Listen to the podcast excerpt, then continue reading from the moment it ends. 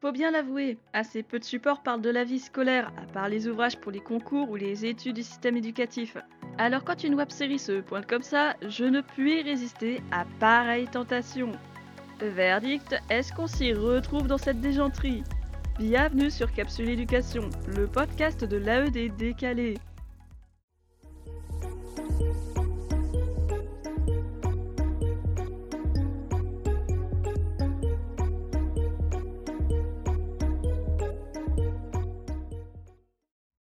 La web-série et la vie générale. Dans quel collège sommes-nous tombés? Un collège de fous. Voilà, c'est dit. Merci d'être passé. Au revoir. Non, allez, dans le sérieux. On doit ce petit plaisir à Julien Yamas, réalisateur et ancien assistant d'éducation qui a travaillé en collège pendant deux ans. La web-série n'est pas reliée à une chaîne télé, par contre, elle a eu des partenariats et des soutiens.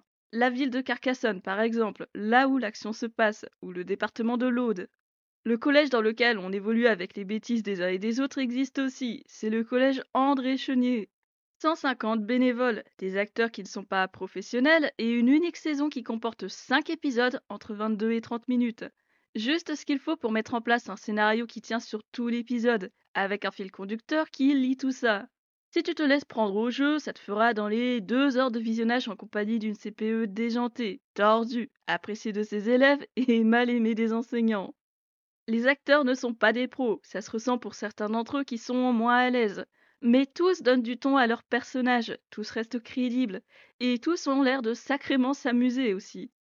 Ouais, les personnages des parents sont surjoués, peut-être même caricaturés pour le coup. Mais quand on arrive à en fin de saison, franchement, on applaudit tout ce monde.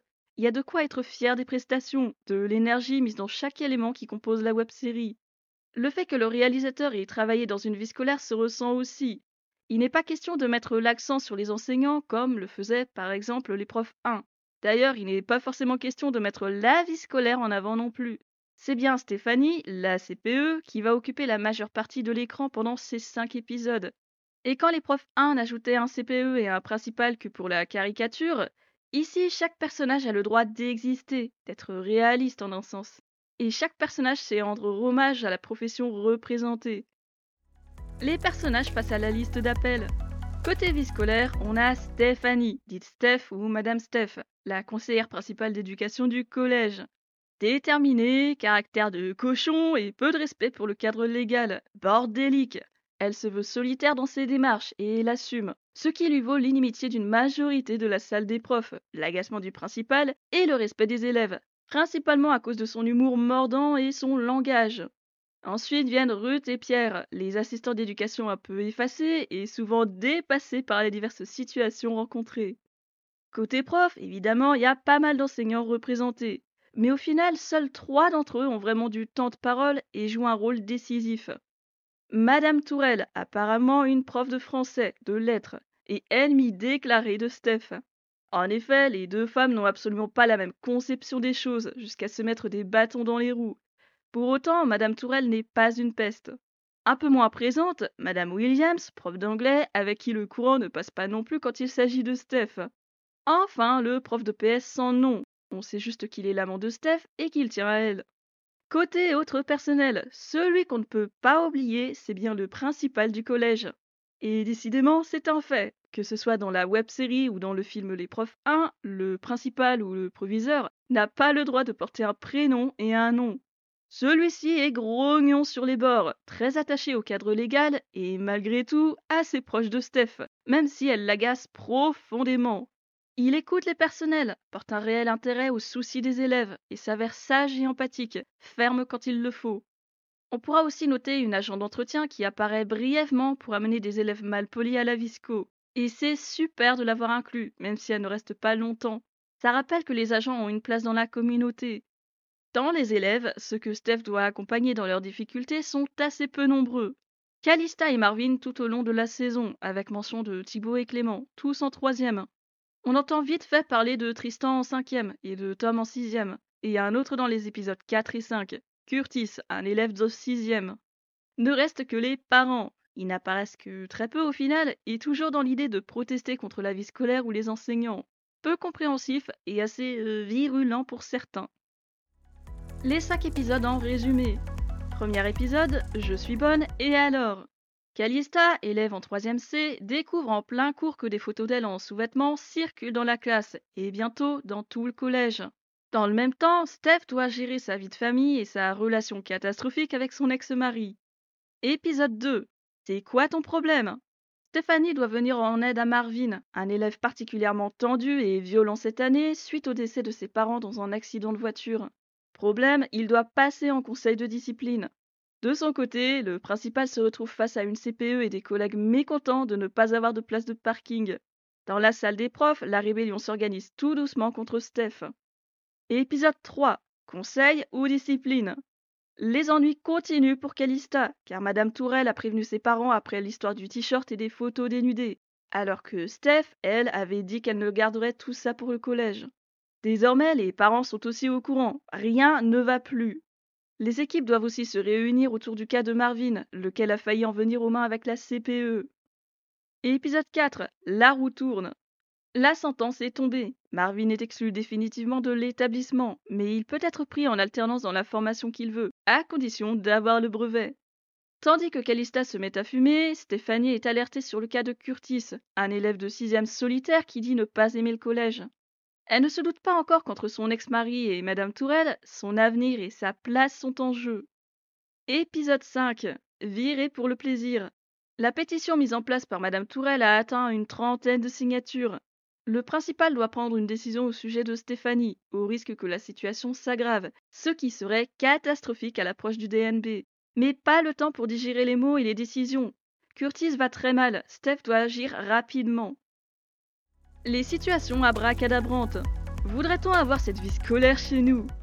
C'est assez marrant, mais contrairement à l'épreuve 1 où tout était caricature assumée, ici il n'y a pas tant que ça de caricature, si ce n'est pour les parents qui sont tous soit irrespectueux, soit peu enclins à écouter les personnels. Il y a bon nombre de situations où l'on se dit Mais où est-ce que je suis tombé là? À mes yeux, c'est à la fois abracadabrant et réaliste parce que j'ai moi-même pu observer certaines choses que j'ai notées. Premier témoin à la barre, Steph elle-même, la CPE non conventionnelle qui enchaîne les frasques et les pratiques peu orthodoxes. Elle vapote en plein dans son bureau et à peu près euh, partout dans l'établissement. Ou alors elle quitte le collège et file à la maison en douce quand ça lui chante. Ou encore les coucheries avec le prof de PS dans l'établissement. Ok, bon, là-dessus, c'est pas si détonnant. Il y en a plus d'un qui a dû s'y adonner avec plaisir. Fais pas comme si tu ne savais pas. Dans un registre différent, elle communique volontiers avec les élèves via Snapchat ou directement avec son portable personnel dans le cas de Marvin, mais là c'est autre chose. Un dernier pour la route dans les exploits de Steph. Elle confisque les clubs des élèves pour les consommer elle-même plus tard. Les frasques de Stéphanie, c'est déjà quelque chose, mais il y a aussi un sacré lot de trucs qui interrogent. Disons que quand on est dans le bureau du principal, tu auras peut-être noté que jamais un seul de ces ordinateurs n'est allumé. Non mais ça va pas la tête Impensable Inimaginable C'est pas bien méchant, tant pis. Un petit coup d'œil du côté des élèves qui jettent un sac entier de farine sur Steph, par erreur, hein, ils voulaient viser quelqu'un d'autre. Perso, je trouve ça assez étonnant, et en même temps, je ne suis pas si surprise. Parce que même si ce n'est pas encore arrivé dans les établissements où j'ai travaillé, je sais que ça arrive ailleurs, pas forcément qu'en fin d'année. Par contre, dans tout ce qui peut me laisser dubitative ou pas à l'aise, il y a trois choses qui ressortent. Le nombre d'assistants d'éducation dans un collège plutôt euh, bien doté en effectifs élèves et profs. Il n'y a que deux AED, en tout cas ce sont les seuls qui sont présentés, qui parlent. Que deux pour surveiller la cour et les couloirs, que deux pour le suivi administratif au bureau, que deux pour la demi-pension, les retenues. J'avoue que j'ai un peu de mal à me représenter le quotidien du collège. Mais là encore, est-ce que ce petit chiffre est improbable? Pas du tout, hélas. C'est rikiki, mais comme les rectorats sont capables de réduire au max les dotations AED, franchement, ça reste plausible. Le recours à des excuses pour nier les problèmes. C'est particulièrement visible dans l'épisode 4 où une mère d'élève vient au collège avec sa fille pour voir Stéphanie d'urgence. C'est au sujet de son fils qui a eu deux heures de colle après avoir gigoté dans tous les sens.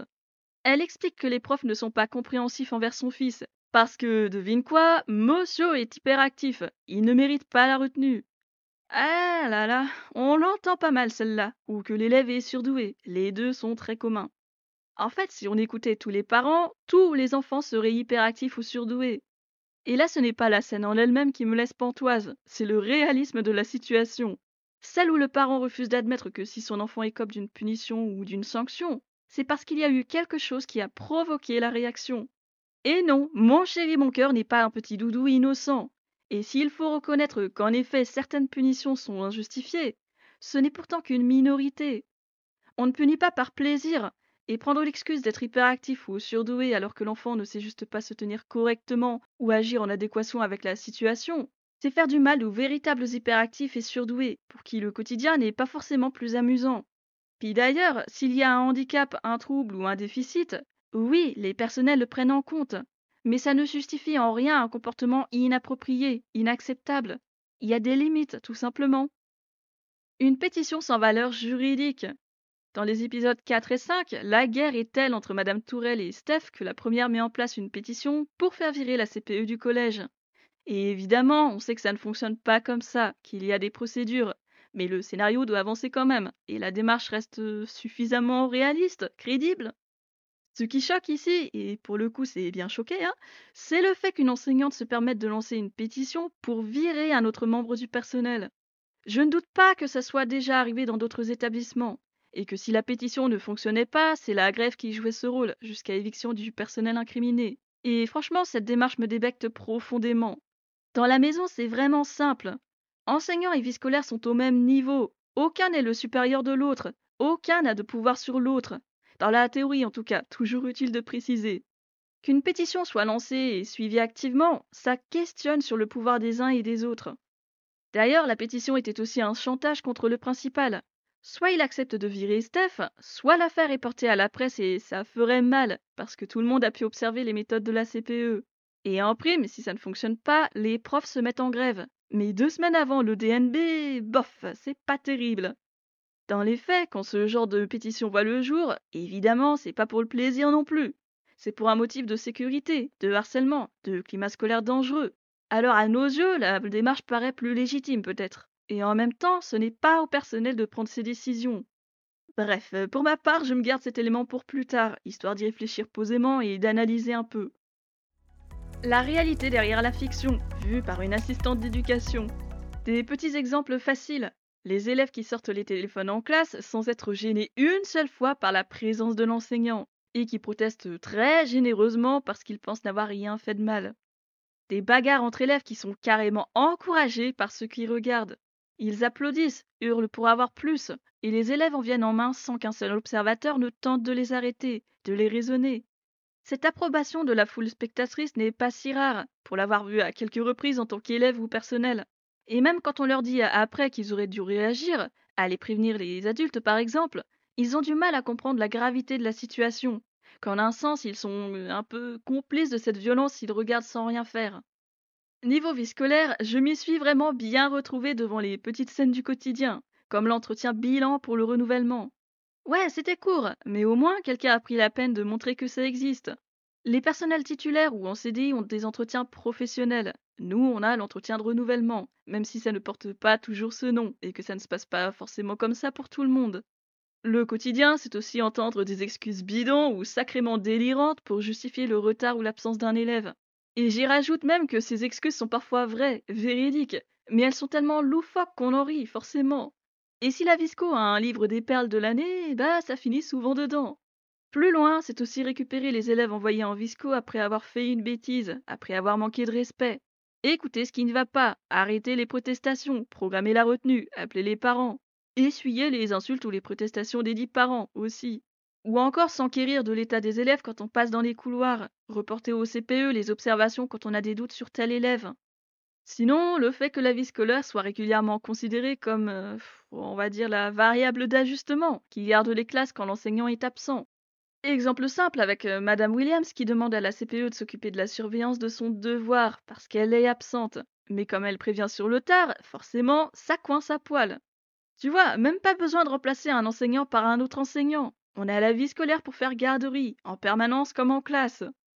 J'ai déjà un peu parlé des parents, et je trouve que dans cette web série, on ne leur rend pas vraiment justice. Là où dans profs 1, on avait des profils divers de familles, avec des protestations légitimes, des inquiétudes et d'autres exigences euh, moins nobles, ici c'est quasiment euh, que des parents qui refusent le dialogue avec les personnels. Les infatigables parents odieux qui grognent contre une retenue, font preuve d'irrespect et insultent au téléphone ou en direct, voire qui viennent se plaindre des méthodes des enseignants, disent qu'elles ne sont pas adaptées, comme s'ils savaient mieux. Aucune nuance en ce qui concerne les parents donc. Même les parents de Calista quand ils sont en rendez-vous avec Steph et le principal. Le père va jusqu'à gifler sa fille devant tout le monde, alors que la mère est plus sur la réserve, dit que ce qui se passe n'a pas de rapport avec le collège, donc que la question doit se régler en privé, à la maison, et pas avec le collège. Et pendant ce temps-là, quand on observe ce genre de choses, on ne peut pas faire grand-chose non plus en tant que personnel. Pour continuer sur Calista, la web-série aborde en particulier la question des photos dénudées et des conséquences. Là, c'est Calista, une élève de troisième, qui a envoyé des photos à son petit ami dans un cadre privé. Mais ce crétin partage les photos avec ses potes, et ensuite, on connaît l'histoire. La machine se met en route, puisqu'à peu près tout le collège a accès aux photos. Des différences sont faites entre l'application Snapchat et les images porno, parce qu'aux yeux des ados, une photo dénudée envoyée sur Snap n'est pas une image porno.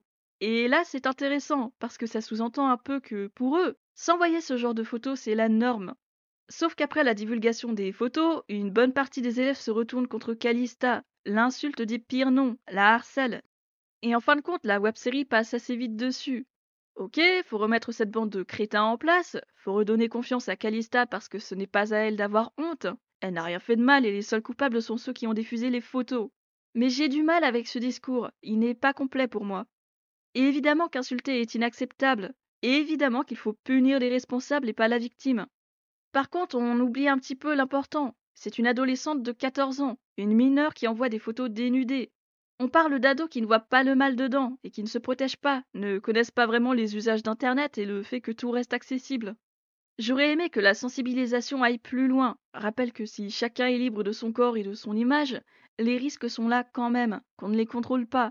En gros, aller plus loin, prévenir et rappeler les indispensables pour que les élèves agissent ensuite en conséquence, en ayant conscience des dangers et des recours. Dans le même registre, c'est le fait d'alerter les parents en cas de problème, la situation de Calista est une bonne étude de cas.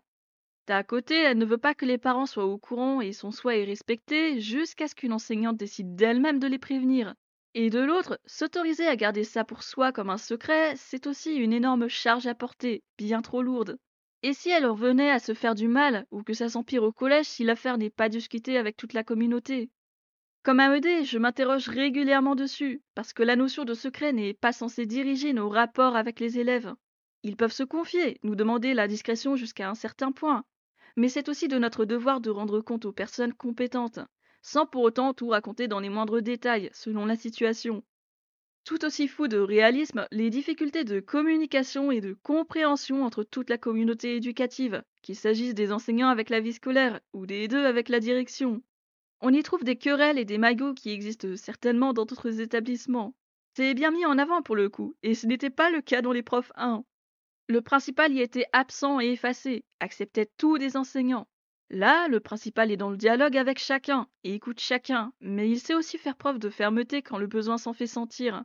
Quant à Madame Tourelle, je t'ai dit qu'elle n'était pas une peste, et je l'aurais dit. Elle magouille contre Steph, mais l'idée n'est pas de faire le mal pour le mal. Elle a des raisons qu'elle explique plutôt bien, même si ça pique. Un dernier pour la route dans le réalisme, c'est ce qui entoure le conseil de discipline et la prise en compte des situations individuelles. C'est en effet euh, explicité dans le Code de l'éducation. Chaque sanction doit prendre en compte plusieurs éléments. Ici, la question est évidente. Peut-on tout accepter d'un élève sous le prétexte qu'il va mal? Ou bien, où s'arrête la compétence de l'établissement Parce que dans le cas de Marvin, c'est bien expliqué. Tout a été envisagé. Il a été vu par à peu près toutes les personnes ressources du collège et rien n'a fonctionné. Il a continué à s'enfoncer jusqu'à arriver au conseil de discipline. Exclure un élève n'est pas une partie de plaisir, ce n'est pas juste pour se dispenser d'un élève gênant ou méchant. C'est avant tout par mesure de sécurité envers l'élève lui-même et les autres qui l'entourent. Et quand on en vient à exclure définitivement un élève, on ne laisse pas sans rien. On l'accompagne vers un autre établissement, une autre formation. Bref, on ne l'abandonne pas sur le trottoir. Je dis ça, mais euh, évidemment, ça ne peut pas être généralisé, je sais bien.